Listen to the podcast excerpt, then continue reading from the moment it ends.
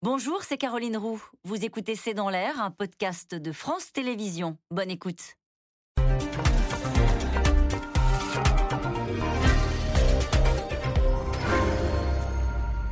Bonsoir à toutes et à tous. Terrible ironie, trois jours après la terrible fusillade d'Uvalde au Texas qui a tué 19 enfants, eh bien dans ce même état du Texas vient d'ouvrir la grande réunion annuelle de la NRA, donc le lobby pro-armes des États-Unis. Grande réunion annuelle avec en invité spécial Donald Trump qui tiendra même un discours. L'Amérique semble impuissante face à ces fusillades de masse, impuissante également à mieux réguler les armes, et ces questions sociétales clivent une Amérique toujours plus déchirée. Droit à l'avortement, droit aux armes à feu, dénonciation d'un racisme systémique, tous ces combats se retrouvent désormais au cœur de la vie politique américaine, avec d'un côté le Trumpisme, très en vogue chez les républicains, et de l'autre le wokisme qui s'affirme au sein de la gauche américaine. C'est le sujet de cette émission, de ce C'est dans l'air, intitulée ce soir Armes, avortement, wokisme, Trump en embuscade. Pour répondre à vos questions, nous avons le plaisir d'accueillir François Clémenceau. Vous êtes rédacteur en chef international au Journal du Dimanche. Je rappelle votre blog La Maison Biden sur le site de votre journal. Tamara Boussac, vous êtes historienne, spécialiste de la vie politique des États-Unis, maître de conférences à l'Université Paris 1 Panthéon-Sorbonne. Charlotte Recoquillon, vous êtes journaliste, chercheuse attachée à l'Institut français de géopolitique. Et puis on peut retrouver un de vos articles dans la revue euh, Hérodote consacrée aux États-Unis et qui est intitulé L'Amérique post-Trump. Enfin, Corentin Célin, vous êtes historien, spécialiste des États-Unis et chroniqueur pour le site d'information Les Jours. Merci de participer à cette émission en direct. Alors François Clémenceau, terrible fusillade mardi dernier. Et ce qui est encore plus terrible, c'est si on fait le décompte depuis le début de l'année, on en est à 222 fusillades aux États-Unis depuis le début de l'année. Donc on se dit, voilà, une de plus. Alors celle-ci est peut-être plus terrible que les précédentes. Oui, je me souviens que lorsque j'étais correspondant aux États-Unis et que ma rédaction m'appelait pour me dire Tu as vu, il y en a encore, euh, on, a encore tiré dans une école, dans un centre commercial, dans une station-service. La, la, tentation était de dire Mais attends, c'est quasiment quotidien aux États-Unis. Et donc, c'est vrai que lorsqu'il s'agit d'une école, d'enfants, et on se souvient donc de Columbine, on se souvient euh, du, du lycée de Parkland. 13, 13 enfants. Ouais. Hein et il y a eu pire. Et donc, euh, si on prend par exemple euh, des écoles qui ont été visées ces dix dernières années euh, et qui ont fait plus de 10 morts, il y en a 5, ce qui est déjà considérable. Mais il faut bien distinguer ce qu'on appelle une fusillade. D'ailleurs, le terme fusillade me paraît inapproprié. Les fusillades, c'est lorsque vous avez deux gangs face à face et qui se tirent dessus et il y a des morts de chaque côté. Là, ce sont des tueries des tueries de masse, c'est-à-dire qu'il y a plus de 3, 5 ou 10 personnes qui sont visées, la plupart du temps, sans, enfin, je veux dire, de façon totalement euh, euh, aveugle. Euh, il y a, personne n'est vraiment visé, on l'a vu sur cette, sur cette tuerie dans cette école à Uvalde, des enfants, des enseignants, une volonté apparemment donc de vengeance de la part de ce tireur déséquilibré. Mais ce qu'il faut retenir, c'est que c'est insupportable parce que euh, c'est quasiment quotidien aujourd'hui aux États-Unis, mais c'est aussi insupportable parce qu'il n'y a pas de réponse politique. Et on le voit à travers euh, cette convention annuelle de la, NRA à Houston aujourd'hui. Quand vous regardez qui va prendre la parole, vous apercevez que ce sont des tenants extrêmement durs du droit inconditionnel aux armes à feu, sans contrôle ni sur les acheteurs, ni sur le type d'armes, euh, avec quasiment, et c'est le cas au Texas, aucun contrôle, si ce n'est le contrôle du casier judiciaire. Et donc vous vous dites, dans un pays comme celui-ci, où non seulement les armes sont en accès quasiment libre, ça dépend encore des États, mais globalement c'est cela, euh, il n'est pas étonnant que régulièrement des êtres plus ou moins déséquilibrés utilise ces armes pour pouvoir euh, assouvir une vengeance personnelle ou euh, une, une, motivation idéologique. Donc c'est ça, si vous voulez, qui est euh, extrêmement consternant, qui fait mal. Et lorsque vous voyez le président Biden qui ira dimanche dans, dans, la région pour essayer d'être le consolateur en quelque sorte de ces populations, on voit bien que même Obama, les larmes d'Obama après un autre massacre dans une école, il n'y a pas de réponse. Et ce qui est terrible, c'est que vous avez une majorité d'Américains aujourd'hui qui est en faveur d'une meilleure régulation sur les armes à feu. Pour autant, personne n'a envie de laisser tomber ce deuxième amendement qui pour la plupart des Américains, reste une, valeur fondamentale, si vous voulez, de la vie en société aux États-Unis, le droit à pouvoir posséder une arme et à s'en servir en état de légitime défense. Mais encore une fois, le débat est compliqué, et ça n'est pas parce qu'il est compliqué qu'on n'a pas le droit de se sentir en empathie avec toutes ces populations qui sont victimes des armes à feu. Je précise que ces tueries de masse, euh, elles, elles font partie de l'utilisation des armes à feu, mais le nombre de suicides par balle et le nombre surtout d'attaques criminelles qui utilisent des fusils d'assaut ou des armes à feu et les règlements de compte entre gangs aujourd'hui aux États-Unis donne la totalité du spectre. Il y a plus d'armes que d'habitants aux États-Unis. Hein. Oui, vous avez 400 millions d'armes à feu aujourd'hui aux États-Unis pour une population de 350 millions d'habitants. Donc, euh, et, et, vous avez énormément de gens qui n'ont pas d'armes, et vous en avez beaucoup qui en ont plusieurs, parfois des dizaines. Donc, dans ce climat-là, le débat politique pour savoir est-ce qu'on peut, oui ou non, progresser vers un meilleur contrôle des armes à feu, ce débat, on, on le voit, est extrêmement compliqué. Débat compliqué, Corentin Célin, mais pardonnez-moi cette réaction toute naïve, jamais les Américains ne se disent, mais interdisons les armes à feu. Enfin, euh, on, voit l'émotion euh, sincère de tous les Américains face à ces 19 enfants morts, face à ce, Salvador Ramos, 18 ans, qui, qui, avait 300 cartouches, qui a tué tous ses enfants, et personne ne se dit, mais il n'y a qu'à interdire les armes à feu, comme en Europe. Alors non, parce que premièrement, euh, même si effectivement il y a une légère majorité des, Américains qui sont en faveur d'une législation plus stricte sur le contrôle des armes à feu, c'est une courte majorité. L'année dernière, Gallup et Pew Research ont donné des majorités à 52-53%. Donc on voit vraiment que c'est un débat. Et ça, vous parlez de, de législation pour euh, restreindre, mais pas pour interdire. Quoi. Ah, pour interdire, ce serait encore plus impensable. Pourquoi? Parce qu'il y a aussi, et c'est un deuxième point, euh, pour les conservateurs, les républicains conservateurs, c'est devenu un droit sacré. C'est-à-dire que c'est vraiment, on est dans le registre quasiment presque quasi-religieux, c'est-à-dire que le droit constitutionnel et qui a été reconnu comme tel pour chacun euh, par la Cour suprême en 2008 de posséder une arme pour se défendre, ça veut dire aussi se défendre éventuellement contre tout empiètement de l'État, hein, qui est toujours suspect pour les conservateurs. Eh bien, ce droit est désormais sacré et, et y toucher même un tout petit peu, ce n'est pas acceptable. Donc, euh, et ce genre de fusillade ne fait pas réfléchir. Et alors, non, parce que, et c'est vraiment ça, il faut vraiment insister là-dessus, euh, il faut dire que pour les républicains conservateurs, ça n'a aucun rapport. Mmh. Euh, on l'a bien vu dans les réactions du gouverneur du Texas, le gouverneur conservateur Abbott, qui a tout de suite dit Mais c'est très triste, je, pleure, j'adresse mes prières pour les victimes. Mais ça n'a rien à voir avec les armes. D'ailleurs, il a eu une pique très sévère contre Chicago, la ville euh, de l'Illinois démocrate. Il a dit Regardez à Chicago, les règlements de compte entre gangs euh, qui tuent plus d'enfants qu'au Texas. Alors, ce n'est pas, pas, exact, mais c'est ce qu'il a dit. il a dit bah, Voilà, là-bas, pourtant, il y a des lois contre les armes à feu, et euh, il y a des tueries aussi, voire plus. Et donc, parce que pour les conservateurs, les tueries, elles sont dues à des fous, à des déséquilibrés, à un mauvais usage des armes. Et d'ailleurs, le ministre de la Justice du Texas, le procureur général Paxton, immédiatement après la tuerie, il a dit la seule solution, eh bien, c'est de d'armer encore plus ah, donc La réponse face à ces fusillades, c'est encore plus d'armes. Armons les professeurs. Armons les professeurs, c'est ce qu'a dit Ken Paxton, ministre de la Justice du Texas, procureur général, qui a dit encore plus d'armes pour être plus efficace. Donc on voit bien que pour les conservateurs, ce n'est absolument pas un problème d'armes à feu, c'est tuerie, c'est un problème de déséquilibré qu'il faut intercepter auparavant, et si on n'arrive pas à les intercepter auparavant, se défendre contre eux avec encore plus de civils armés.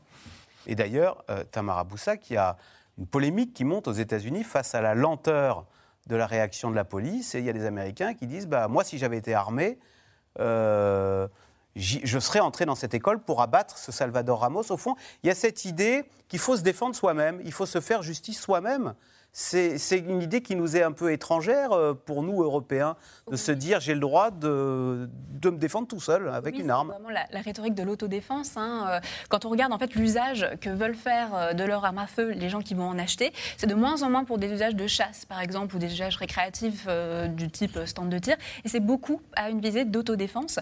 Et en fait, on se rend compte que notamment les ventes d'armes ont explosé pendant le Covid, pendant la pandémie du Covid aux États-Unis, justement avec cette idée que on ne sait pas si la sécurité sera assurée donc on va acheter des armes pour pouvoir euh, se défendre.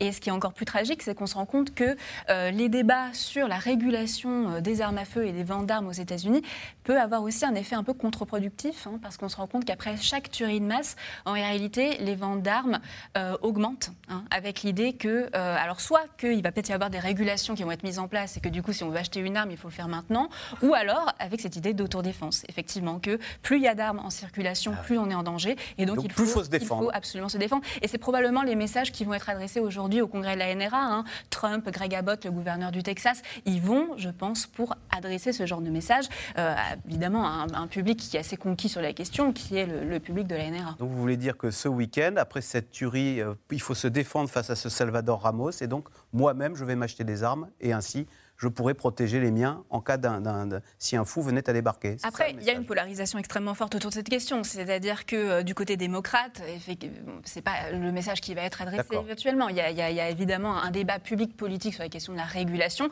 Les mesures qui sont proposées semblent assez dérisoires par rapport à l'ampleur du phénomène, mais du côté conservateur, c'est effectivement ce type d'argument qui va être mis en, en avant. Et on a l'impression, Charlotte Recoquillon, qu'il y a même. Alors, est-ce que c'est du marketing ou bien non? C'est vraiment ancré. Il y a cette idée que avoir une arme, c'est presque. euh, Il y a souvent des drapeaux américains dans les rayons euh, des supermarchés où on vend des armes.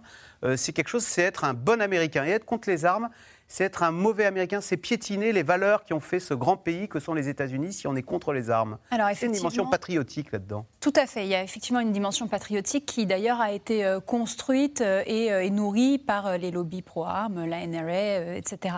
Et effectivement, c'est attaché à cette liberté fondamentale, Corentin Célin le rappelait, le second amendement, euh, la peur de l'intrusion de l'État potentiellement tyrannique dans la vie privée qui n'est pas censé intervenir, euh, etc. Et je voulais réagir aussi à ce que vient de dire très justement Tamara Boussac euh, sur, euh, sur la, question de, de- des, des armes, euh, parce qu'il y a aussi une, euh, responsabilité de, comment on parle de ce problème-là. Les tueries extrêmement euh, bouleversantes et spectaculaires comme viennent de se produire, elles restent exceptionnelles dans la masse de gens qui sont victimes de- des armes à feu. Effectivement, deux tiers des victimes, ce sont des suicides. Une grande partie de ce qu'on appelle les tueries de masse, c'est-à-dire quatre victimes, morts ou blessés, euh, c'est des meurtres et des crimes intrafamiliaux. C'est des hommes qui tuent leurs femmes et leurs enfants. Donc la question de l'accès aux armes et de comment on parle de cette tuerie de masse et pourquoi le mythe de la légitime défense du- voilà, euh, est problématique, y compris dans le fait de, répondre et de faire de la prévention sur, euh, sur ces crimes. Euh, voilà, là, il y a quelque chose aussi où, on a une responsabilité à être très précis sur, euh, sur le, panorama des tueries. C'est-à-dire que les armes au fond, font des tas de victimes, pas que dans les théories de masse. Il y a presque, Exactement. euh, De toute façon, on connaît, on connaît les, les- les auteurs euh, des, enfin les, les- Mais est-ce que ça favorise pas les meurtres On a l'impression de, de meurtres presque spontanés, c'est-à-dire que une, une, euh, une bataille conjugale va se terminer avec je sors l'arme à feu. C'est-à-dire que les passages à l'acte sont souvent plus meurtriers, plus Voilà. efficaces quand on a une arme, surtout quand on a une arme de guerre. Euh, parce que là, pourquoi il y a 19 enfants euh, qui, sont, euh, qui sont massacrés? C'est aussi parce qu'il il avait des, des armes de guerre. S'il avait dû recharger un petit calibre, il aurait sans doute pas pu être aussi dévastateur, encore qu'on peut faire des, des hypothèses. Mais c'est pour ça qu'il y a une responsabilité des politiques publiques aussi. On peut dire c'est un déséquilibré, mais il avait accès à des armes euh, de guerre euh, très, avec euh, beaucoup de munitions. Il a pu acheter sans problème un permis. Dans les lycées, il n'y a plus d'éducateurs, plus de travailleurs sociaux, plus de psychologues. Donc repérer des gens qui sont fascinés par les armes très tôt. C'est pas vrai qu'il s'est découvert un jour et a posté sur Facebook tiens je vais tuer ma grand-mère. C'est sans doute quelqu'un qui avait manifesté des signaux très euh, importants en amont et il n'a pas pu être repéré, encadré par euh, des services sociaux euh, adéquats euh, en amont. Et donc, essayer de... Oui, Corentin Célin Euh, Simplement pour compléter euh, ce que disait Charlotte Rocoquillon, euh, le gouverneur Abbott, dont on parlait tout à l'heure, euh, a immédiatement après la tuerie a dit euh, il faut vraiment mettre un effort sur la santé mentale dans l'État du Texas. Oubliant de préciser au passage qu'il venait de couper les budgets publics de la santé, euh, de la santé mentale dans cet État pour, à hauteur de 250 millions de dollars. Donc on voit qu'il y a une extrême hypocrisie et au- par rapport à la non prise en compte euh, de profils euh, psychiatriques quand même très alarmants, comme c'était ici le cas. Et on voit aussi la euh, déréliction de la santé publique dans un État comme le Texas. Oui, Parce qu'il serait allé tuer sa grand-mère pour une histoire de facture de téléphone. Mm. Et ensuite, on dit qu'il il, aurait été harcelé à l'école. Et donc, c'est pour se venger qu'il euh, serait allé faire ce massacre dans cette école primaire euh, du Val. Oui, on voit bien qu'il y a une forme d'hypocrisie et de lâcheté de la part d'un certain nombre de responsables politiques, au Texas comme dans le reste du pays. Le gouverneur Abbott, d'ailleurs, ne participera pas physiquement à cette réunion de, Houston. Il parlera par visioconférence, alors que, bon, on sent bien qu'il y a une sorte de prise de distance. Même chose pour le vendeur d'armes, celui qui, euh, qui, fabrique ces fusils d'assaut et qui devait participer, évidemment, à cette réunion. Comme la plupart des grands fabricants d'armes américains, il n'y sera pas. Mais on voit bien que derrière tout ça, c'est pas c'est pas très important. Ce qui est important, c'est que Donald Trump dise dans son premier message Je vais à Houston et je n'y vais pas pour tenir un discours politicien, j'y vais pour adresser un message à l'Amérique. Donc ça rejoint ce que vous dites sur euh, le côté patriotique des choses. Euh, Donald Trump, en 2018, après la fusillade de Parkland, avait dit, avait essayé de lancer euh, une tentative de réforme sur un peu plus de contrôle sur les armes. Il a reculé quasiment immédiatement lorsqu'il a vu que la NRA s'opposait à, à, ce projet de réforme. Et il a fini par dire ce que l'on vient de dire. Il faut armer les professeurs. Donc, Comment, elle est toute puissante, cette, cette NRA Elle est toute puissante. Elle, finance la plupart des élèves. La, la, firme intégrale euh Mais regardez les, regardez les dizaines de millions de dollars qui sont engagés par la NRA pour soutenir les campagnes des candidats au Congrès. alors on n'est pas loin de la corruption, là, quand on commence à faire changer une personne d'avis parce qu'on lui donne de l'argent? C'est légal. Dans le système politique américain, c'est légal. Les, systèmes, les lobbies sont des groupes d'influence et des acteurs de, la vie politique. Mais il n'y a pas que la NRA. Donc Trump, qui euh, se veut anti-système et ne n'avoir que lui pour maître. Là, pour le coup, il a trouvé quelqu'un euh, à qui il obéit, ah bah, la NRA. Bah, il obéit, enfin, c'est surtout la NRA qui d'ailleurs le soutient beaucoup. la NRA a été très très vite euh, un soutien euh, de, de, Trump. Ils ont, ils ont comment, comment on dit, endorsed sa, candidature, soutenu sa, candidature, dès mai 2016, c'est-à-dire avant qu'il soit nominé par le Parti républicain, alors que pour les autres candidats républicains aux élections présidentielles, en général, la NRA donne son avis à partir du mois d'octobre, très tardivement dans, dans, l'élection. Donc, euh, donc il y a une connivence euh, très très forte entre Trump euh, et la NRA. et la NRA, s'appuie sur une base aussi de membres qui sont très actifs politiquement. Ils n'agissent pas du tout tout seuls, donc ils sont aussi poussés, voire radicalisés par une partie de leur, de leur base et de leurs membres qui ne veulent aucun compromis. Et puis il y a d'autres groupes aussi, l'association des, détenteurs d'armes pour les droits. Ah, il y a plusieurs lobbies pro-armes aux États-Unis. Euh, oui. Et chacun y va de ses dollars pour euh, soutenir. Les dollars, euh, les, les, formations, les, on, et, aucune association de victimes ne se met en face et finance, je sais pas, le lobby anti-armes, non Ça existe, ça existe quand même. Alors, il y a des campagnes hein, et, des, et, des, ONG anti-armes, et notamment qui se sont créées la plupart du temps après des fusillades comme ça, notamment celle de Mme Gifford en Arizona, mais ou le comité Brady. Euh, qui était l'ancien garde du corps de Ronald Reagan. Et il y, a, ça, ça existe, et c'est assez puissant. Généralement, ils sont invités dans les conventions du Parti démocrate. Mais le poids financier du lobby des, armes aux États-Unis est 100 fois supérieur à toutes ces campagnes-là. 21 morts, donc, dont 19 enfants. C'est le terrible bilan de la tuerie euh, de masse perpétrée dans la petite ville d'Uvalde, au Texas, par un adolescent de 18 ans. Une de plus dans l'interminable série macabre qui ne fait que s'intensifier depuis dix ans aux États-Unis. Mais le puissant lobby des armes, on l'a dit, continue à défendre coûte que coûte le droit de porter une arme à feu, droit qui est inscrit dans le deuxième amendement de la Constitution, sujet de Juliette Perrault et Nicolas Baudry-Dasson. Dans quelques heures, le congrès de la NRA, le plus puissant lobby des armes aux États-Unis, ouvrira ses portes ici, en invité d'honneur, un certain Donald Trump. Pourtant, à seulement 4 heures de route de là, l'horreur, dans la petite ville d'Uvalde, qui continue de pleurer ses morts. 19 enfants et deux enseignants. Des habitants hantés par cette journée du mardi 24 mai. Je suis dévastée. Il n'y a pas de mots pour exprimer ce que je ressens. J'habite à deux pâtés de maison d'ici. On est venu me déposer un colis chez moi et on m'a dit il se passe quelque chose à l'école. Il est un peu plus d'11h30. Aux abords de l'école, des parents affluent, retenus par les policiers. Un homme vient d'ouvrir le feu sur les élèves et le personnel de l'établissement. Il n'est neutralisé qu'une heure et demie plus tard. Commence alors le décompte macabre. Certains corps pulvérisés par balles sont méconnaissables. Les familles doivent passer des tests ADN pour permettre d'identifier les enfants.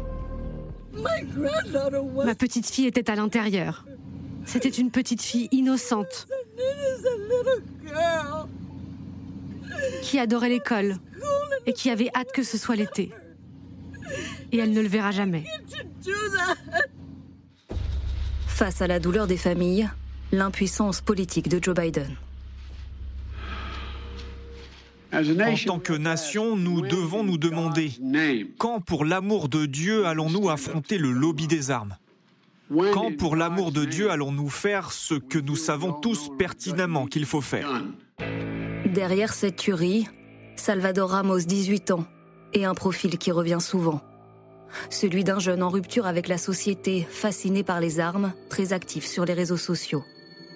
Dans les jours qui suivent son anniversaire, il achète deux fusils d'assaut et des munitions, en toute légalité dans l'État du Texas. Le matin du drame, il se dispute avec sa grand-mère et se confie sur les réseaux sociaux. Le premier message était le suivant. Je vais tirer sur ma grand-mère. Le deuxième message était J'ai tiré sur ma grand-mère. Le troisième message, sans doute moins de 15 minutes avant d'arriver à l'école, disait ⁇ Je vais ouvrir le feu dans une école primaire ⁇ Une fusillade de plus, dans un pays qui semble toujours en rester au constat. Ce ne sont pas les armes qui tuent mais les hommes, s'évertue à répéter la NRA.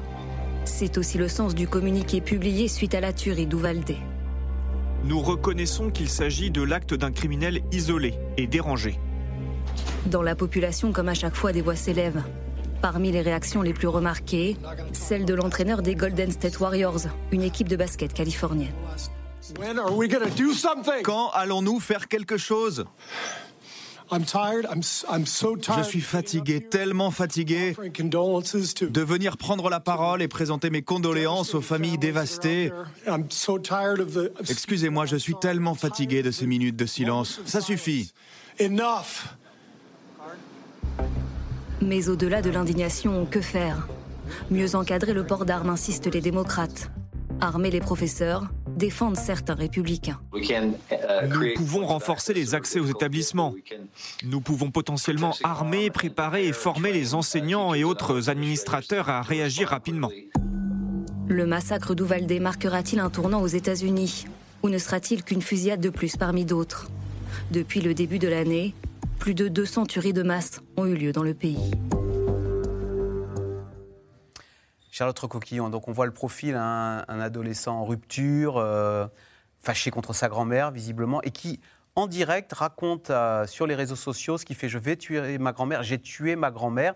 Est-ce est-ce que les réseaux sociaux, comment dire, incitent à passer à l'acte ou c'est une façon d'exister d'ailleurs euh, Tiens, je vais raconter sur les réseaux sociaux ma tuerie incite peut-être pas, mais en tout cas euh, donne une vitrine et, euh, d'amplifier euh, le côté spectaculaire de, cet acte. Il était mentionné dans, le reportage que c'était un jeune homme en rupture avec la société. Moi, je crois au contraire qu'il incarne parfaitement la société américaine, jusque justement dans les réseaux sociaux. Et on a vu aussi sur le rôle des réseaux sociaux que du côté de la réponse suite à la tuerie, il y a eu beaucoup d'efforts pour euh, humaniser les victimes. Très vite, il y a eu des témoignages euh, de familles, des photos des victimes, des enfants, etc. Ce qui pose quand même question, parce qu'on peut comprendre l'objectif euh, de, dramatisation et d'humanisation pour susciter l'empathie et peut-être enfin de l'action politique. mais ceci dit, ça crée aussi du trauma du traumatisme et, ça interroge quand même sur, sur la, la véhiculer comme ça euh, ces images de, petites victimes euh, si jeunes et, de la douleur des parents et des familles, c'est euh, une hmm. question. François Clémenceau, est-ce qu'il y a un profil à la fois du côté de l'agresseur, sont souvent des jeunes, et du côté des victimes, très souvent, on s'en prend à des écoles, à des pauvres enfants bah, sans désarmés, démunis, dans des écoles. les écoles, ça, reste malgré tout une exception dans toutes les. les, Alors c'est parce qu'on en parle plus, évidemment. Mais des, des hommes plus ou moins âgés qui viennent souvent se venger de quelque chose qu'on leur a fait, soit sur leur lieu de travail, soit dans un centre commercial parce qu'ils ont été mal reçus ou parce qu'ils ont des comptes à régler, soit dans une station-service. Souvent, ce sont aussi des crimes racistes qui sont déguisés à travers cette tuerie de masse. Là, ce qui me, trouble, euh, c'est que, et, sans faire de référence à ce, qui, a pu se passer par le passé, on dit ce sont des hommes jeunes, oui, mais c'est assez rare, à ma connaissance, que ce soit des jeunes latinos. Euh, souvent, ce sont des jeunes blancs. Euh, qui ont appris à se servir d'une arme avec leurs parents, euh, qui, ont été, qui se sont entraînés. C'était le cas évidemment pour Columbine, par exemple. Parce que la détention d'armes est racialisée, c'est-à-dire que non, il faut avoir, il faut avoir une carte d'identité américaine. Ouais. donc, autrement dit, c'est très difficile lorsque vous êtes un immigré clandestin, par exemple, de vous procurer une arme, même s'il y a énormément de trafic par ailleurs. Mm. Mais, mais, mais, mais, on parlait d'intégration et on parlait de de, comment ça s'encadre dans cette société américaine. Un jeune qui a euh, entendu parler de ces tueries de masse et qui, en quelque sorte, s'identifie aussi à ces différents profils de jeunes blancs qui vont tuer soit des camarades de classe, soit euh, des enseignants ou des gens qui leur ont fait du mal. J'allais dire, euh, je ne suis pas en train de dire qu'il y a une sorte de copiage, mais ça m'interpelle, si vous voulez, sur cette sorte d'intégration à l'américaine où on se dit, pour que je sois un Américain aussi comme les autres, bah, peut-être aussi que ça passe aussi par les armes, ça passe par cette culture d'une forme de violence contre les autres. Donc ça, c'est quelque chose, à mon avis, d'assez troublant. De la même façon, vous, euh, des violences euh, avec usage d'armes à feu commis par des Noirs américains, c'est dans la très très grande majorité des cas, dans les gangs que ça se passe. On parlait de ah Chicago tout à l'heure. Vous avez très rarement, à ma connaissance, des jeunes noirs qui sont allés, du jour au lendemain, tuer euh, une foule de gens. Donc ça veut dire qu'il y a quand même quelque chose de proprement, euh, et, à ce stade, de profondément américain au sens WASP, de se dire je, je suis américain, je suis blanc, je, et, et, ça fait partie de cette culture-là. Pas de tuer des gens, mais de se servir d'une arme et de, de l'utiliser avec un objectif. Euh, Tamara Boussa, question téléspectateur de Jean-Pierre dans le Bas-Rhin. N'y a-t-il pas assez de sénateurs républicains écœurés par toutes ces tueries pour voter avec les démocrates un amendement sur les armes? Est-ce que l'Amérique ne pourrait pas avoir une réponse transpartisane sur ces drames à répétition qui la frappent? Oui, ce serait possible dans un monde, on va dire, idéal. Il y a quelques sénateurs, hein, bien sûr, qui sont assez euh, prêts à travailler avec les, démocrates sur cette question. Malheureusement, ils sont très minoritaires.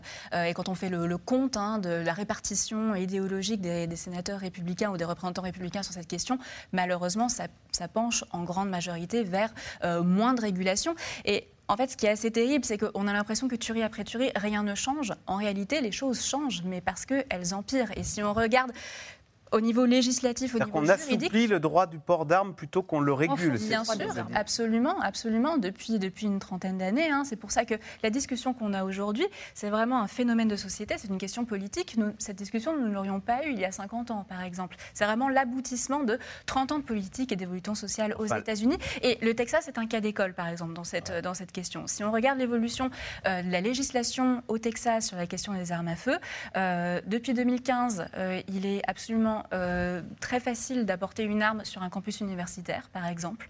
Euh, depuis le mois de septembre 2021, euh, il n'y a plus besoin d'avoir un permis d'armes dans l'État du Texas pour en acheter, pour en acheter une. et donc, forcément, hein, ce n'est pas un hasard si on a l'impression que les, les, tueries se multiplient, parce qu'en réalité, c'est de plus en plus facile, dans beaucoup d'États, mmh. de se procurer une arme, alors que la législation fédérale elle, pour le coup, stagne sur cette question, euh, voire, euh, voire régresse parfois euh, sur, sur certains aspects. Mais on a l'impression que les Américains, cette grande démocratie, s'acharnent dans une voie qui ne fonctionne pas, dans une dans, une, légalisation assouplie du port de l'arme qui, conduit à encore plus de tueries. Comment ça se fait-il qu'il n'y ait pas une prise de conscience? Ben, on, va, on va essayer une autre voie, parce que cette façon américaine de voir les choses conduit à toujours plus de fusillades. Mais je crois qu'il faut distinguer en fait les deux échelons. Il y a un échelon dans les États, où, comme l'a très bien dit Tamara Boussek, depuis 30 ans, on voit surtout dans les États du Sud euh, véritablement un renforcement du droit à porter une arme, à transporter une arme, à, en posséder une. Et à l'échelon fédéral, je crois que la démocratie états-unienne, aujourd'hui, elle est très malade. Et on a un Sénat qui est une chambre de blocage. Il faut rappeler que le Sénat est beaucoup plus important aux États-Unis qu'en France. Hein. c'est la, la, chambre la plus importante du Congrès. Et que la représentation déjà n'y est pas proportionnelle. C'est deux sénateurs par État. Ce qui veut dire que ça, que euh, par exemple, le Wyoming, qui a 600 000 habitants, a autant de sénateurs que la Californie, qui a 39 millions d'habitants. Donc déjà, on voit le problème et la non-représentativité. Et ce problème est renforcé par une règle, qui est une règle édictée par le Sénat, qui s'appelle le filibuster, l'obstruction minoritaire, qui fait que pour voter n'importe quelle loi, il faut 60 sénateurs sur 100. Autrement dit, euh, soit il faut qu'un des deux partis ait une majorité écrasante et ça arrive une fois tous les 40 ans, soit il faut que les deux partis travaillent ensemble. Et c'est ce qu'ils n'arrivent pas à faire, bien entendu, puisque la plupart des élus républicains viennent justement de ces petits États ruraux très attachés aux armes, pour lesquels c'est véritablement un droit sacré. Mais ce qu'on dit là pour les armes à feu, c'est valable aussi pour l'avortement, c'est valable aussi pour le changement climatique. On a un Sénat qui n'arrivent plus à légiférer. C'est pour ça que et Barack Obama et Joe Biden euh, donnent un sentiment d'impuissance. En fait, Joe Biden avait l'air d'être navré et il avait l'air de dire Moi, tout président américain des États-Unis que je suis, en gros, je n'y peux rien. Mais Biden ne peut pas changer les choses. Biden est bien placé pour le savoir, puisqu'il y a dix ans, après la une précédente grande tuerie scolaire à Sandy Hook au Connecticut, il avait été désigné, lui Biden alors vice-président, par Obama président, pour aller au Sénat, pour faire voter des lois de contrôle et de régulation des armes. On pensait que Biden, qui avait 36 ans de service au Sénat, bon, arriverait avec ses anciens collègues à faire quelque chose. Au bout de 4 mois, ça a mmh. été un bide total. Il a tout, il a, il a pas réussi. Quand il dit quand, pour l'amour de Dieu, allons-nous affronter le lobby des armes il sait que le combat est perdu d'avance Et, et on, peut parler de son impuissance, mais je pense que c'est encore plus utile de parler de l'efficacité et de la puissance du camp d'en face, qui au contraire est très très bien organisé. Alors c'est qui le camp d'en face? C'est la NRA ou les euh, Républicains? C'est l'ensemble. C'est l'ensemble. C'est une coalition euh, d'Américains euh, qui s'organisent à travers des lobbies, à travers des associations, à travers des campagnes électorales, des, des politiques. Donc on a une minorité militante qui arrive à faire passer ces idées qui ne sont pas forcément majoritaire au niveau euh, euh, national. C'est ça, en fait bah, Déjà, le, président, enfin, si on revient sur, sur Donald Trump, hein, il avait été élu avec, euh, en perdant le vote populaire. Donc, de toute façon, cette, le fonctionnement institutionnel et démocratique ne, ne, donne pas du tout la, faveur à la majorité de, la population. Ça interroge sur le fonction, la démocratie. Ah, pourquoi on la regarde comme une démocratie? Ah oui, non oui. Plus grande démocratie. Non, il y a une. Mais vous savez, la... nos lunettes européennes qui nous font poser ces questions. Non, mais, mais les Américains le savent aussi et s'en rendent compte. D'ailleurs, quand vous regardez le taux de popularité ou de crédibilité du Congrès, il est catastrophique aux États-Unis. C'est-à-dire que déjà, un président, on ne lui fait pas beaucoup confiance. Vous voyez, aujourd'hui, Biden, il est à 38-39% de, confiance. Mais le, Congrès américain dans son ensemble, je crois que c'est moins de 20%. Donc les gens savent bien que c'est une machine qui ne marche pas. Et donc à chaque fois, on dit Washington doesn't work.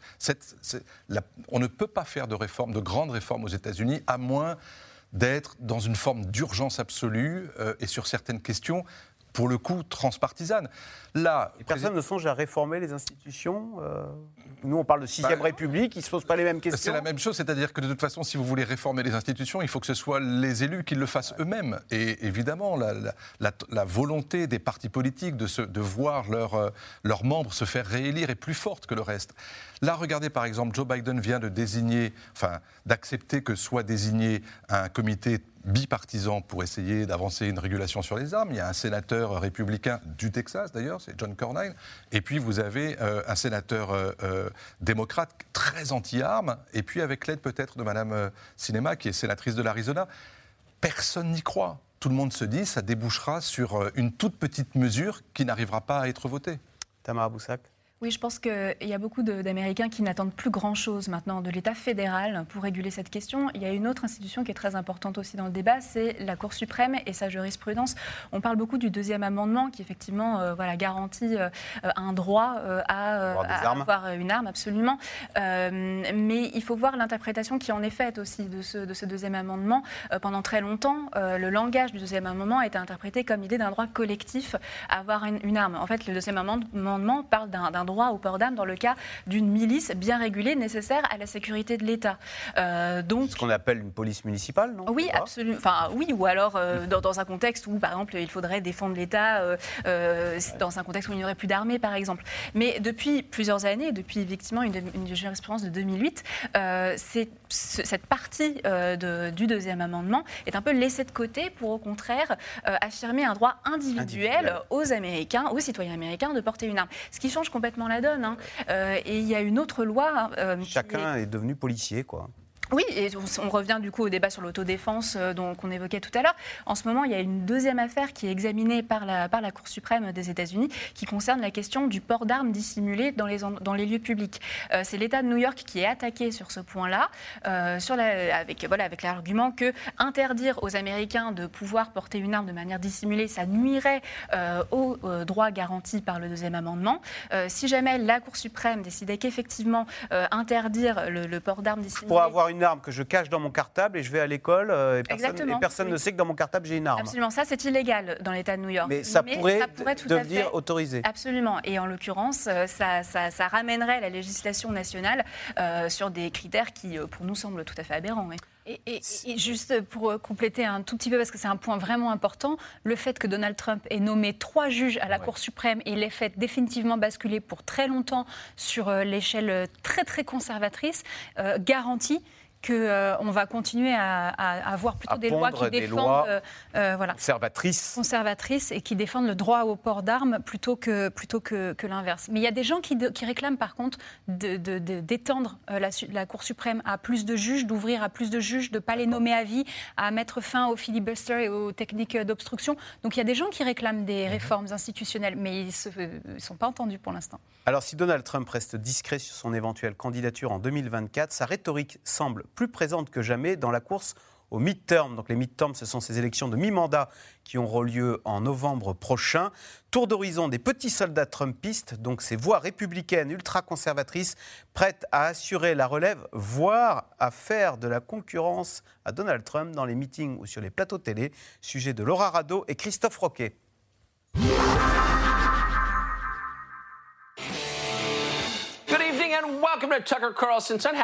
Sur Fox News chaque soir, son show politique attire plus de 3 millions de téléspectateurs. Tucker Carlson, proche de Donald Trump, est devenu en quelques années la coqueluche des ultra-conservateurs. Immigration, racisme anti-blanc et surtout théorie du grand remplacement, des thèses d'extrême droite qu'il développe dans de longs monologues, sa cible principale, les démocrates. Ils sont en train de changer la population américaine. Et ils détestent quand on le dit, car c'est la vérité. C'est exactement ce qu'ils font. C'est une attaque directe contre notre démocratie. Si vous n'obéissez pas, ils vous traitent de racistes. C'est leur méthode et elle marche. Mais voilà, ça peut marcher que si vous jouez le jeu, et ce n'est pas notre cas. Tucker Carlson incarne ces nouvelles voix du camp républicain, parfois plus radicales que leur leader Donald Trump à l'image d'un Ron DeSantis, le gouverneur de Floride, qui a vu dans la crise du Covid l'occasion de se faire remarquer. Refus de fermer les écoles, les commerces ou même de porter le masque. Vous n'avez pas besoin de porter ces masques. S'il vous plaît, enlevez-les. Franchement, ça ne sert à rien. Faut arrêter avec tout ce cirque du Covid. Si vous voulez les porter, ok, mais c'est ridicule. Soutien de l'ancien président républicain, il pourrait pourtant devenir l'un de ses plus sérieux concurrents dans la course à la Maison-Blanche de 2024. En attendant, Ron DeSantis mène sa croisade culturelle conservatrice sur ces terres de Floride. Deux lois viennent d'y être adoptées. La première pour interdire notamment de parler d'homosexualité à l'école ou en entreprise. La deuxième, baptisée Stop Woke, veut empêcher tout débat sur le racisme ou l'antiracisme. Nous ne voulons pas utiliser vos impôts pour apprendre à nos enfants la haine de ce pays ou la haine de l'autre. Nous n'allons pas traiter un enfant en maternelle d'oppresseur à cause de sa race, de sa couleur et de ce qu'il s'est passé il y a 100 ou 200 ans. Parmi les nouveaux visages de la droite, une femme occupe également le haut de l'affiche. Élise Stefanik, qualifiée de nouvelle étoile montante du parti. À 37 ans, l'élu de New York est l'une des républicaines les plus influentes du Congrès, adoubée par Donald Trump lui-même. Je faisais campagne pour l'aider et je me suis dit, elle a l'air bien, talentueuse. Mais je n'avais pas réalisé quand elle a ouvert la bouche, vous les écrasez tous, Élise. À l'origine issue de l'aile modérée du parti, la jeune femme opère sa mue et se rapproche des Trumpistes à partir de 2019. De la bataille contre l'impeachment à la remise en cause de l'élection de 2020, Elie Stefanik défend bec et ongle son camp, jusqu'à s'approprier sans réserve la rhétorique et les idées de Donald Trump. Notre frontière est grande ouverte et cela a un impact sur tous les États et les communautés américaines. Pendant ce temps, on voit des drogues comme le fentanyl circuler librement depuis le Mexique vers nos communautés. À présent, les overdoses de fentanyl sont devenues la première cause de décès des 18-45 ans. Elise Stefanik fait déjà figure de favorite pour occuper la position de candidate à la vice-présidence en 2024. Un ticket avec Donald Trump. Encore faut-il qu'il se décide à être de nouveau candidat. Alors Corentin Célin, on vient de voir le, gouverneur de Floride, euh, Ron DeSantis. C'est intéressant ce qui s'y passe parce qu'il est entré en guerre, il est parti en guerre, le gouverneur qui est très proche de Donald Trump, contre Walt Disney, expliquant que Walt Disney était trop euh, perméable et faisait trop la promotion dans ses dessins animés d'ailleurs, euh, des théories du genre, des personnages LGBT. C'est vrai que Disney maintenant met en avant des, couples d'hommes euh, et donc Ron DeSantis dit, ben non, euh, c'est pas ça l'Amérique. Alors, on a Trumpisme contre wokisme, en fait. C'est ah, ce qui s'y passe dans, ce, dans, ce, dans cet État. C'est le cheval de bataille de, de Ron DeSantis. C'est comme ça qu'il veut se faire connaître à l'échelon national. Le débat d'origine, c'est que Disney, en tant qu'entreprise inclusive, a protesté contre la loi euh, qui, a été, qui était évoquée dans le reportage, la loi euh, selon laquelle la Floride interdit maintenant l'enseignement euh, des thématiques LGBT jusqu'à l'école primaire. Et, donc Disney a dit non, nous on n'est pas d'accord, on, on reconnaît, euh, on, reconnaît euh, ses, droits et ses valeurs. Et DeSantis a dit Ah ben très bien, puisque vous faites comme ça, il a fait voter une loi par la législature républicaine de Floride pour priver Disney de euh, son statut privilégié. Alors c'est un tout petit peu compliqué, mais statut fiscal. Statut fiscal, c'est-à-dire que Disney peut lever autour de son parc d'Orlando elle-même des taxes pour se financer. Elle, elle peut mener en, quelque sorte, c'est une forme d'État dans l'État à l'intérieur de la Floride. Parc Disney World. De Parc Disney World d'Orlando. Eh bien, ce droit leur a été, euh, ce statut spécial leur a été retiré par DeSantis, qui a dit d'ailleurs si, Disney pense qu'il peut s'attaquer à moi, ils vont, avoir, ils vont voir à qui euh, ils ont affaire. D'ailleurs, c'était vraiment pour se faire connaître. On voit bien qu'il est dans une stratégie euh, euh, présidentielle. ce qui est intéressant du point de vue des républicains, c'est que les républicains, pendant très longtemps, ça a été le parti du big business, des grandes entreprises. Et d'ailleurs, on peut aussi rappeler que Walt Disney lui-même n'était pas connu pour être un, gauchiste. Hein, C'était plutôt quand même un homme relativement très conservateur. Et ce qui est intéressant, c'est que c'est justement l'héritage du Trumpisme. On passe d'un conservatisme favorable traditionnaliste, favorable aux grandes entreprises, à quelque chose de beaucoup plus populiste, qui est hostile aux grandes entreprises parce qu'elles seraient une partie du système qu'il s'agirait de, détruire. Et ça, c'est vraiment quelque chose qu'a légué Trump et que DeSantis euh, organise en Floride, ce combat contre le système. Et euh, d'ailleurs, c'est aussi dans le financement électoral, puisque euh, Disney avait l'habitude, et fait toujours d'ailleurs, finance à gauche et à droite, démocrates et républicains en Floride, pour que ces affaires tournent.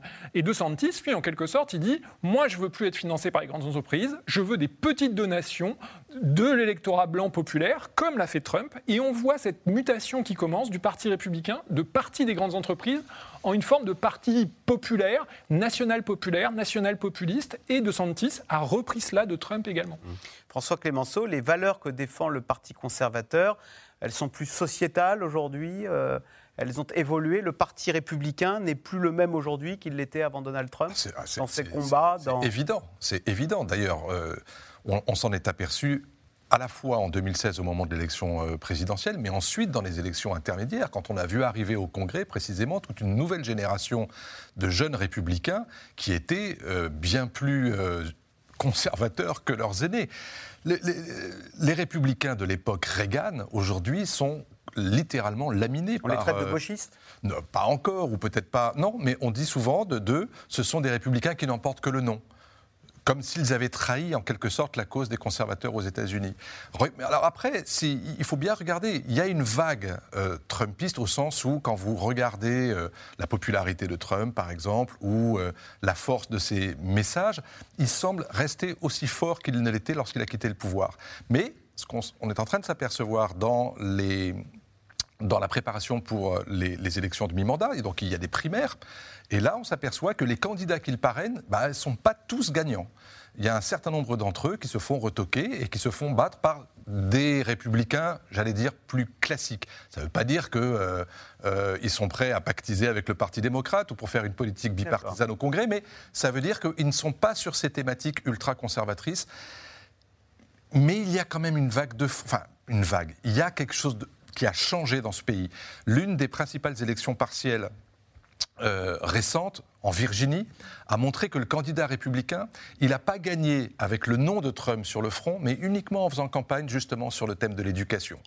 Euh, ça veut dire que le Trumpisme survit sans Trump, c'est ça? Et, Oui. Euh, et, c'est devenu l'ADN de ce parti des Républicains. Au, fond, on n'a même plus besoin de Trump pour faire du Trumpisme. Il est là maintenant, au cœur de l'ADN des Républicains? Voilà, il est en quelque sorte le parrain d'une nouvelle culture conservatrice aux États-Unis qui s'est emparée d'une bonne partie des élus au Congrès et qui essaye de tracer sa route. Alors on a parlé tout à l'heure effectivement des trois juges conservateurs, c'est capital évidemment, mais au-delà de ça, il y a aujourd'hui dans la classe politique américaine et celle qui se prépare à prendre le pouvoir à travers les prochaines élections, une, une nouvelle génération, si vous voulez, qui, oui, est beaucoup plus proche des idées de Trump que des idées classique des républicains de l'époque Reagan. Charlotte Coquillon, sait-on d'ailleurs qui va porter les couleurs des républicains en 2024 Et est-ce qu'il y a une bataille en ce moment aux États-Unis pour savoir euh, qui ce sera? Est-ce que ce sera tiens, Donald Trump ou, ou celui qu'on vient de voir, le gouverneur de Floride, Ron, DeSantis Alors, une bataille, oui. Est-ce qu'on sait déjà? Non. Mais je voudrais réagir euh, sur la question de ce qu'a légué Trump euh, en termes de, thématique du, du, débat conservateur. Effectivement, sur la question raciale, les questions d'identité et la question raciale, d'où ce terme, il faut vraiment mettre des guillemets et faire attention à ce terme de wokisme qui en fait. Euh, Alors c'est quoi? Je vais voir sur le petit Larousse. Idéologie centrée sur les questions d'égalité, de justice et de défense des minorités parfois perçue comme attentatoire à l'universalisme républicain. C'est vrai que l'une des critiques qui est faite contre le wokisme, c'est qu'on ne se définit plus en tant qu'Américain, on se définit en tant que minorité oppressée par une majorité qui ne s'en rend pas compte oui, alors il y a, vraiment beaucoup de choses. Déjà, cette définition du Larousse. Alors, le wokisme n'est pas une idéologie. Euh, initialement, le terme woke, c'est un adjectif, être woke, qui veut dire être conscient, être éveillé. Et c'était un terme qui était utilisé par les milieux militants antiracistes pour euh, désigner le fait d'avoir pris conscience euh, des discriminations. ça a ensuite été repris de manière péjorative et disqualifiante par euh, les discours conservateurs qui aujourd'hui ont complètement euh, coopté euh, ce terme et qui n'est plus utilisé par, par les militants antiracistes, tellement il est devenu une sorte d'injure, alors qu'au départ il signifie antiracisme. Est-ce que ça désigne le wokisme, ou plutôt son corollaire, la théorie critique de la race, c'est en fait de dire que euh, la nation américaine a été fondée sur euh, l'esclavagisme, le colonialisme, l'impérialisme, la ségrégation, et que ces phénomènes ont laissé des traces dans les structures et dans les rapports sociaux aujourd'hui. c'est ce que ça dit. Ça, c'est une approche intellectuelle, en fait. C'est pas une idéologie au sens où voudrait le, le, disqualifier et le discréditer les discours conservateurs. Mais en tout cas, c'est cette ligne euh, morale, idéologique, qui aujourd'hui euh, est une ligne de front très très importante euh, à l'échelle des États, effectivement, puisque à l'éducation, à l'école, le nombre, il y a des dizaines de lois qui sont votées pour interdire certaines lectures, pour interdire à des professeurs d'utiliser certains mots, pour permettre de poursuivre en justice éventuellement des professeurs qui seraient soupçonnés d'avoir parlé de Au Canada, on a les histoires de Tintin qui sont interdits parce qu'ils représentent les Indiens de façon caricaturale dans Tintin en Amérique. Euh, oui, enfin là, on parle de livres, par exemple, même de Toni Morrison, euh, qui euh, parle de l'esclavage, on parle d'histoire d'amour homosexuel, on parle de livres qui sont des études sociologiques sur les questions de racisme. il y a des, des, centaines de livres qui ont été bannis dans les écoles américaines aujourd'hui, dans de très nombreux Alors, je ne comprends pas très bien que où on veut en venir C'est, il s'agirait, se réjouir de ces autodafés, de ces interdictions. C'est cocasse, c'est qu'il s'agirait de protéger les enfants américains euh, de la menace euh, de, séparatisme euh, de, que, serait la prise de conscience du racisme.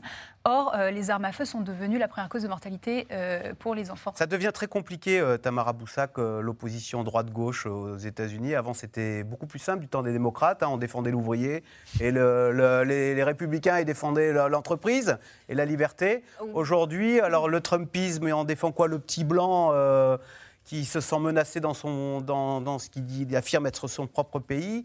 Et en face, on a un wokisme assez compliqué à, cerner, non? Mais j'essaie. alors, comment, comment vous, vous définiriez le, le, nouveau débat? Alors, le nouveau débat, c'est pas nouveau que les questions culturelles et sociétales soient euh, l'un des marqueurs principaux euh, idéologiques et entre les différents, entre les deux grands partis américains depuis les années 60-70. On parle d'une guerre culturelle euh, qui, déchire les États-Unis, donc c'est pas non plus quelque chose d'absolument nouveau. J'aimerais juste revenir sur, sur l'idée de, sur la, la, définition que vous donniez et la question de l'universalisme républicain aux États-Unis. Du Larousse.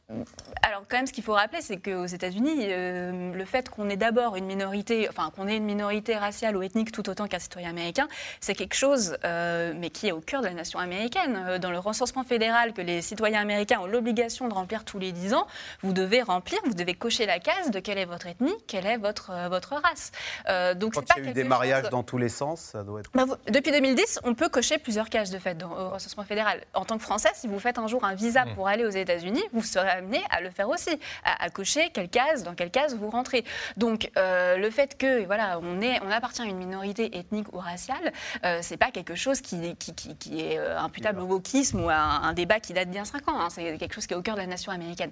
Sur la question du Trumpisme au sein euh, du Parti républicain, ce qui est très intéressant avec les questions de, avec le contexte des éléments de mi-mandat là qui vont avoir lieu au mois de novembre, c'est l'une des questions cruciales, c'est la place de ce que les, républicains appellent le big lie, le grand mensonge, mmh. qui est l'idée que Joe Biden et les démocrates auraient volé l'élection de 2020. Ah. Donc en fait, quand on parle euh, des républicains euh, qui sont candidats aux, primaires de leur parti, là pour l'élection de mi-mandat, ce qu'on voit, c'est qu'effectivement, vous avez des candidats euh, en place républicains qui sont trumpistes au niveau politique, mais qui ne sont pas particulièrement partisans de ces théories du grand mensonge.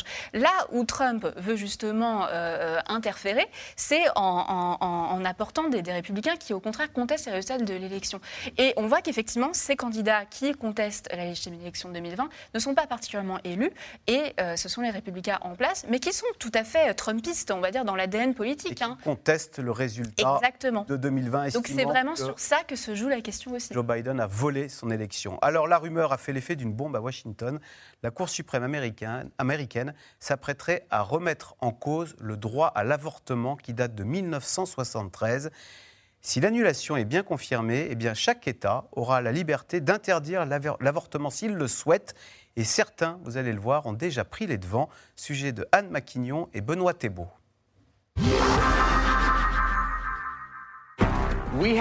Nous avons une information fracassante ce soir. Je n'arrive même pas à croire ce que je vais vous annoncer. À l'antenne d'une chaîne américaine tard dans la soirée du 2 mai, ce présentateur semble sonner. Ce serait la décision la plus retentissante de ces 50 dernières années. Un tremblement de terre dans la vie des femmes américaines. La presse s'est procuré un projet de décision de la Cour suprême. La haute juridiction aurait l'intention de mettre fin au droit à l'avortement. La décision sera prise d'ici fin juin. Onde de choc, et réaction immédiate. Des milliers d'Américains ressortent les pancartes.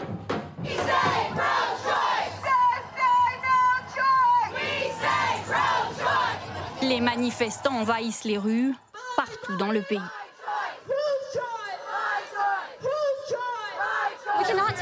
Nous ne pouvons pas nous faire dépouiller de nos droits. Nous ne reviendrons pas 70 ans en arrière. Nos grands-parents se sont battus. Je vais me battre aussi. Si nous ne nous mobilisons pas rapidement, efficacement et effectivement, nos droits vont nous être retirés. Ce sera le début de la fin. Ce jour-là, devant la Cour suprême à Washington, les manifestants sont rejoints par Elizabeth Warren. Mon nom est Elisabeth Warren et je suis plus déchaînée que l'enfer. L'influente élue démocrate laisse éclater sa colère. Je suis ici aujourd'hui parce que je suis en colère contre ce qui s'est passé. Mais je suis ici aujourd'hui parce que je suis déterminée à ne pas laisser cette opinion s'installer.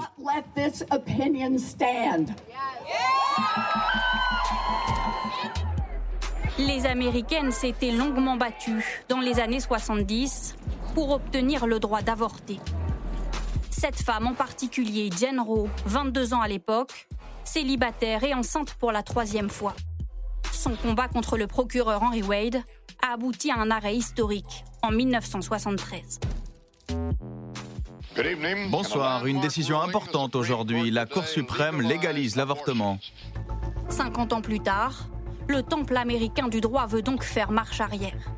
Si la décision est actée, chaque État aura le pouvoir d'autoriser ou d'interdire l'avortement. Le droit à l'IVG pourrait être attaqué dans 26 États américains, plus de la moitié du pays. Comment la Cour suprême peut-elle décider de revenir sur cet acquis historique? Le passage de Donald Trump à la Maison-Blanche a scellé un tournant réactionnaire. L'ancien président a nommé à la Cour suprême trois juges anti-avortement. Aujourd'hui, six juges sont donc conservateurs et seulement trois démocrates. De quoi galvaniser le camp pro-life, remobiliser dans la bataille. Il faut défendre la vie innocente dans l'utérus. Je ne pense pas qu'il s'agisse de dire c'est mon corps, donc c'est mon choix. Parce qu'il y a des vies innocentes qui ne choisissent pas et qui sont tuées, oubliées. Joe Biden n'a pas d'autres armes que d'exprimer sa profonde inquiétude. Si cette décision était prise, ce serait une décision très radicale. Cela signifierait que toutes les décisions que vous prenez dans votre vie privée, qui vous épousez, que vous décidiez ou non d'avoir des enfants ou d'avorter, pourraient aussi être remises en cause. Seule option pour lui, mobiliser les électeurs pour gagner l'élection de mi-mandat en novembre. Le droit à l'avortement est soutenu par une majorité de la population. Selon un récent sondage, 6 Américains sur 10 y sont favorables. 60% ah des Américains ne veulent pas que ça change. Hein.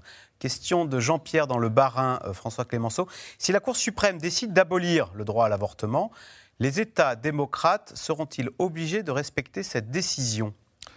C'est pas si simple que ça. En fait, euh, l'effet immédiat d'une telle décision de la Cour suprême, ce serait surtout de valider toutes les décisions qui ont été prises dans des États fédérés où l'on a interdit l'avortement, euh, et j'allais dire, avec des lois très différentes. Certaines fois, ça concerne uniquement le terme, ou alors ça concerne les conditions. Par exemple, euh, vous ne pouvez pas avorter aujourd'hui sur la loi du Texas, je crois que c'est 12 semaines, c'est ça? Et puis, vous avez d'autres États qui sont prêts, comme l'Oklahoma par exemple, à dire on interdit l'avortement dès la conception de l'enfant. Donc, euh, après, vous avez d'autres États fédérés encore qui sont prêts à, même à abandonner la possibilité d'avorter, y compris en cas de viol ou d'inceste. Je me rappelle d'un d'avoir été dans, dans, un État du, nord-ouest américain, dans le Dakota, où euh, une, femme d'une association euh, contre l'avortement m'expliquait que, effectivement, comme l'a dit cette jeune femme tout à l'heure dans le reportage, c'est un devoir sacré. Il y a une notion extraordinairement religieuse derrière tout ça. Vous apercevez que les églises évangéliques sont derrière, l'Église catholique également. Biden, de ce point de vue-là, a paye euh, vis-à-vis de l'Église catholique. Lui-même se revendique comme catholique et il s'est mis en rupture avec euh, la, commission épiscopale américaine. C'est une bataille extrêmement forte et qui devient de plus en plus violente. Il est en passe d'être emporté par une minorité. On vient de le dire dans les sondages, 60% des Américains veulent. Euh, c'est ça qui. C'est comme pour les armes à feu. On a l'impression que la volonté de la majorité n'est pas respectée par une minorité agissante qui arrive à se faire entendre jusqu'à... Parce que pour le coup, c'est effectivement des décisions qui se prennent soit à la Cour suprême, soit au Congrès. Au Congrès, il faudrait qu'il y ait une loi fédérale qui valide la possibilité d'avoir le droit d'avorter. Or, pour l'instant, cette, cette, loi, elle n'a pas de majorité. Donc, on en revient exactement au même débat qu'on a eu tout à l'heure sur les armes. Sans majorité, vous ne pouvez rien faire. Et si même il y avait une majorité et que des États fédérés portaient plainte contre une loi fédérale devant la Cour suprême, ils finiraient peut-être par l'emporter parce que cette Cour suprême est à majorité conservatrice.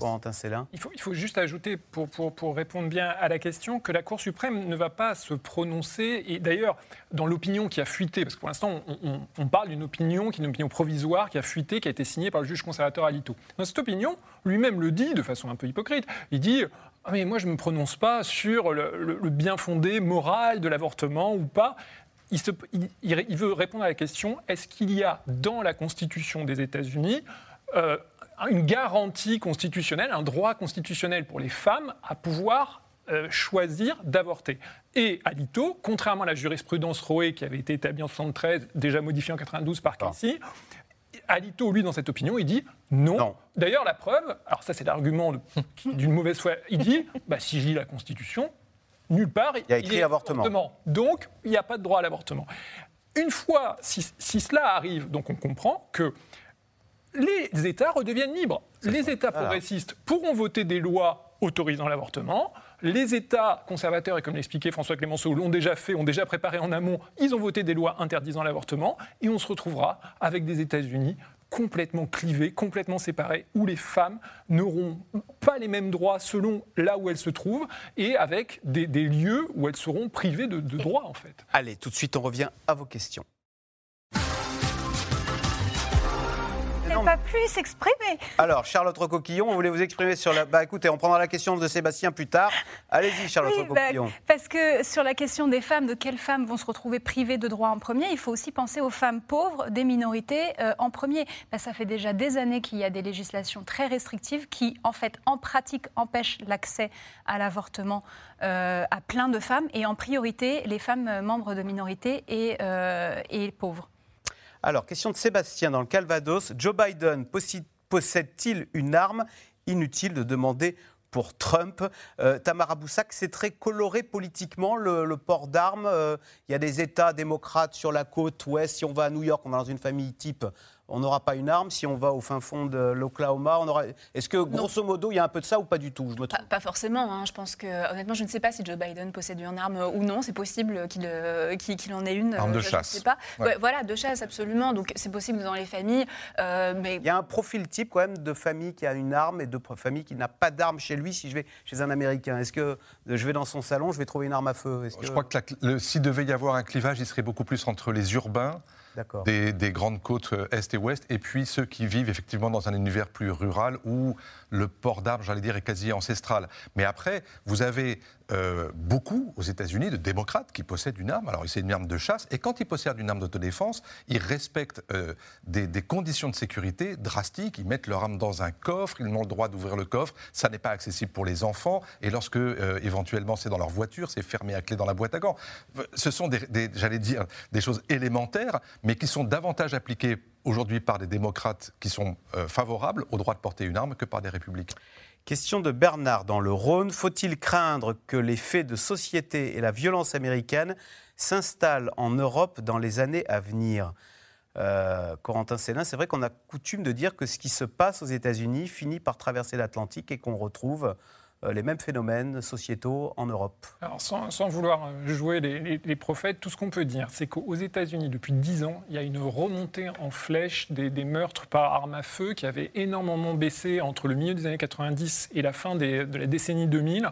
Et depuis 2012, on voit les, meurtres par arme à feu, les homicides, remonter considérablement. Ça a d'ailleurs été euh, une thématique qui a été, dont Trump s'est beaucoup emparé. Hein. On se souvient de son discours sur le carnage américain, etc.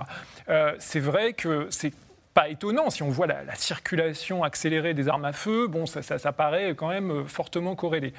Est-ce qu'aujourd'hui ça peut arriver en Europe?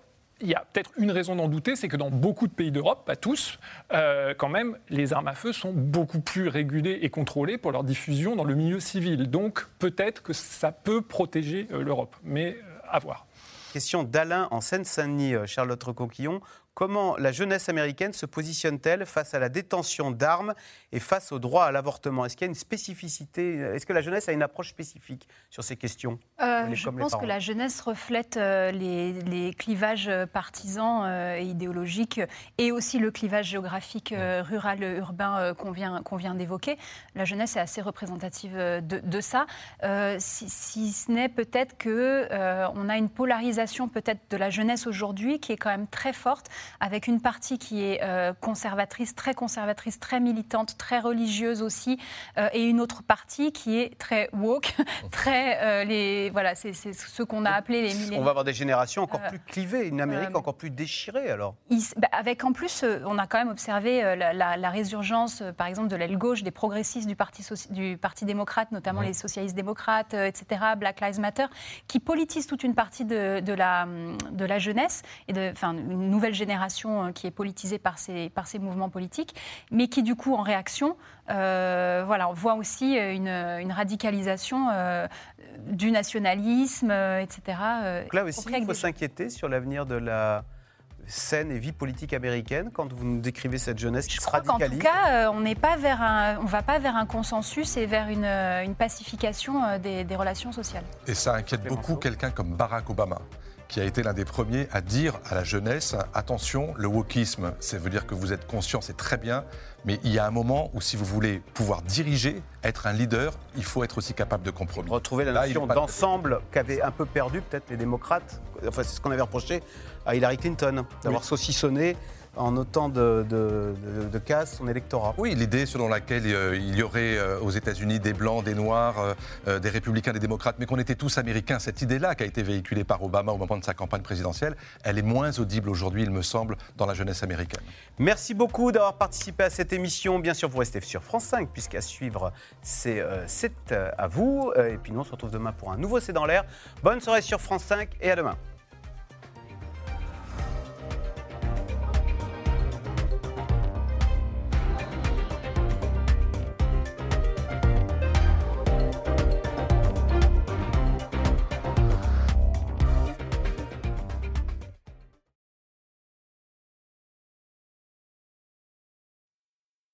C'était C'est dans l'air, un podcast de France Télévisions. Alors s'il vous a plu, n'hésitez pas à vous abonner. Vous pouvez également retrouver les replays de C'est dans l'air en vidéo sur France.tv.